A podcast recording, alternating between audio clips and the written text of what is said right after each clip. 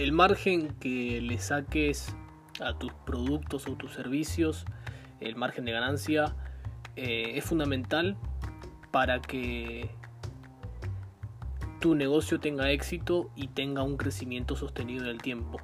Es muy importante que lo, que estás vendiendo, ya sea un producto o un servicio, tenga realmente eh, un buen margen luego de gastos y luego de inversión en, inventario si es que tenés un producto o en, o en, otros, en otros egresos, luego de ese gasto, de, ese egreso de dinero, tengas eh, un buen margen importante como para reinvertir tanto en, la adquisición de clientes nuevos como en la eh, en el crecimiento propio de la empresa.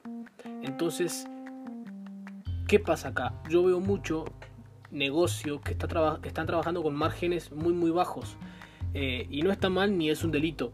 Pero si uno quiere crecer, si uno quiere reinvertir constantemente dinero en su negocio, eh, es importantísimo que tengas en claro que los márgenes van a determinar tu eh, futuro como empresa.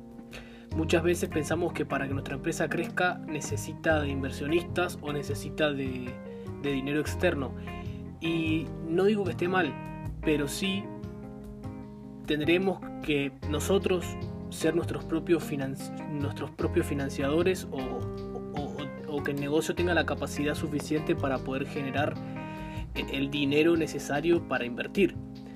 Es muy importante que tengamos esto en cuenta porque Parece algo obvio decir que, el margen de ganancia es importante, pero muchas veces hay empresas que están trabajando con el 10%, el 20% de margen de ganancia y aparte de eso tienen gastos fijos y aparte de eso tienen gastos variables. Entonces es muy importante que nosotros como, dueños de negocio o como dueños de nuestra propia marca como profesionales entendamos la importancia de tener un buen margen de tener gastos pequeños y de tener ganancias altas. Y vos me dirás, bueno Jonathan, está bien, eh, pero la, realidad es otra, la realidad es que no tengo márgenes altos y, los gastos me están consumiendo. Muchas veces gasto lo mismo que, ingreso o a veces gasto más. Eso me dirías vos a mí. No entiendo, pero la única manera de eh, lograr un margen importante para que tu negocio tenga una financiación y un crecimiento sostenido a lo largo del tiempo es aprender a venderte caro. El hecho de aprender a venderte caro te va a ayudar a que logres destinar gran parte del dinero, del margen, de la ganancia que, que te queda luego de pagar gastos fijos y variables, en un crecimiento como bien te decía, puede ser adquisición de clientes, puede ser infraestructura, puede ser eh, activos eh, que sumen a la empresa como herramientas de trabajo, puede ser una cámara para grabar, un micrófono, puede ser cualquier cosa que tenga que ver con el crecimiento de la empresa en sí. Y por otro lado, como bien digo, en la adquisición de clientes puede ser eh, publicidad para redes sociales, alguna que otra algún que otro costo de diseño, eh, algún costo de, con alguna agencia, eh, contratar a un community manager, contratar a, a, un especialista en redes sociales o lo que sea que tiene que ver con publicidad y con adquisición de clientes, estudios de mercado, no sé, llámalo como quieras. Es importante que aprendas a venderte caro. Eh, yo aprendí hace algún tiempo que el mercado, tu mercado, está dividido en tres tipos de personas la primera parte del mercado o un, o, un pedazo del mercado, eh, lo único que le interesa es el precio de los productos y los servicios, o por lo menos de la gran mayoría que compran. Solamente les interesa el precio. La otra parte del mercado le interesa el precio, pero también le interesa el valor que le da ese producto o servicio para su vida, el valor útil. Entonces, hace un equilibrio entre precio y valor. Buscan siempre eh, ni lo más caro ni lo más barato, siempre teniendo en la balanza eh, el costo-beneficio ahí. O sea que no tienen problema de pagar algo un poco más caro si realmente les vale la pena. A diferencia de la otra persona que sí, que no le importa nada, que siempre busca ofertas, busca descuentos, busca la opción más barata, etc. Y por otro lado está la otra parte del mercado, eh, que no le importa el dinero o el precio, sino que lo único que le importa es el valor que uno como marca le da. El valor que cada empresa le regala, le da, le brinda a cambio de ese dinero. Acordate que nosotros como emprendedores o profesionales, nosotros damos algo que satisface una necesidad o quita un dolor o aumenta el placer o el deseo de algo a cambio de dinero. Entonces, en esta tercera parte del mercado, esta tercera parte del mercado valora mucho más justamente ese dolor, eh, esa necesidad, antes que cualquier otra cosa que tenga que ver con, con la parte monetaria, ¿no? Entonces, tenés que acostumbrar a tu mente a desechar por completo la primer parte del mercado, el primer tercio del mercado.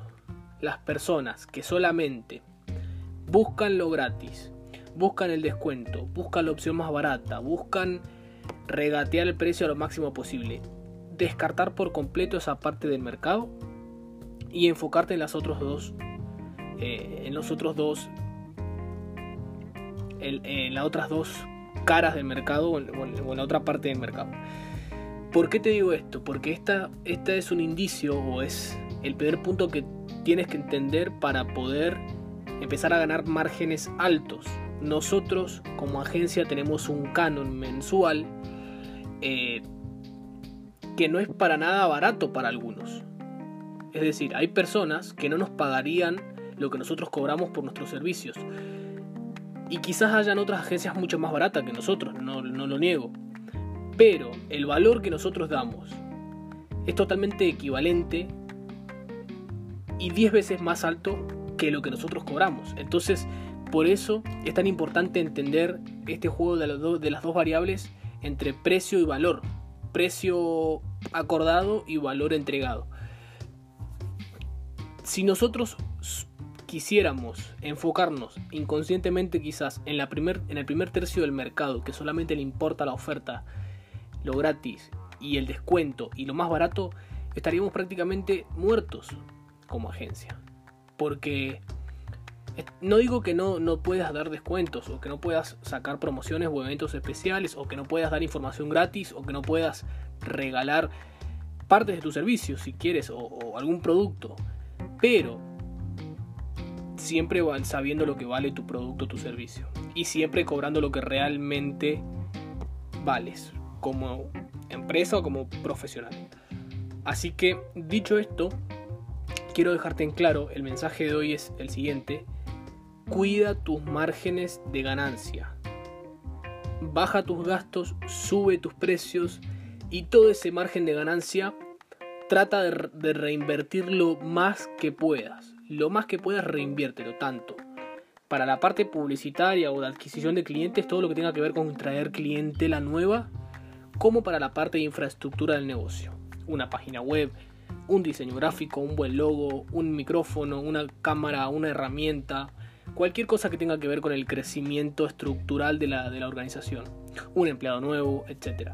Entonces es importantísimo que entiendas que un buen margen de ganancia va a hacer que tu negocio crezca y se mantenga a través del tiempo.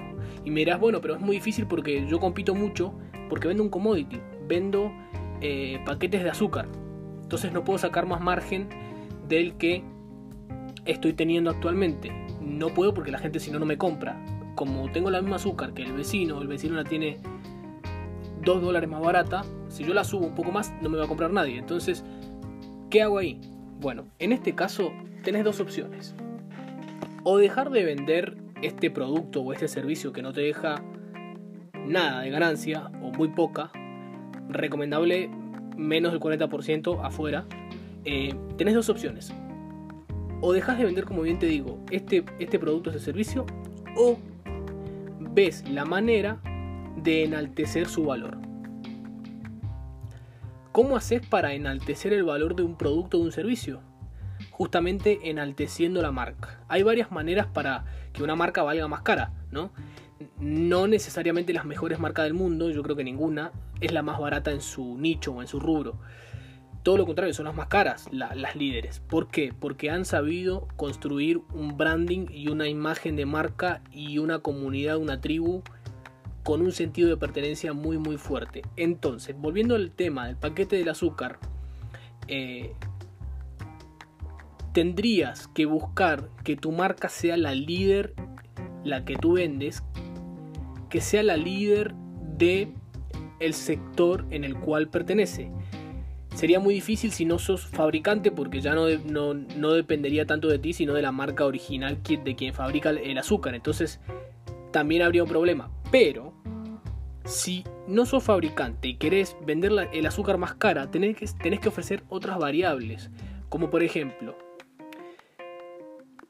mejor atención al cliente, mejor envío mucho más rápido. Ahora estamos en cuarentena, por ejemplo. Envío más rápido. Eh, mejor sabor. Bueno, propiedades del producto en sí, elegir un buen producto. Tampoco tiene sentido vender malos productos o malos servicios. Obviamente, esto ya eh, está de más decirlo. Buscar la manera en. Si yo te vendo el azúcar, mi azúcar sale un dólar, ¿no? yo la quiero vender en 5, ¿qué tengo que hacer para que esos 5 dólares valgan para mi cliente ideal?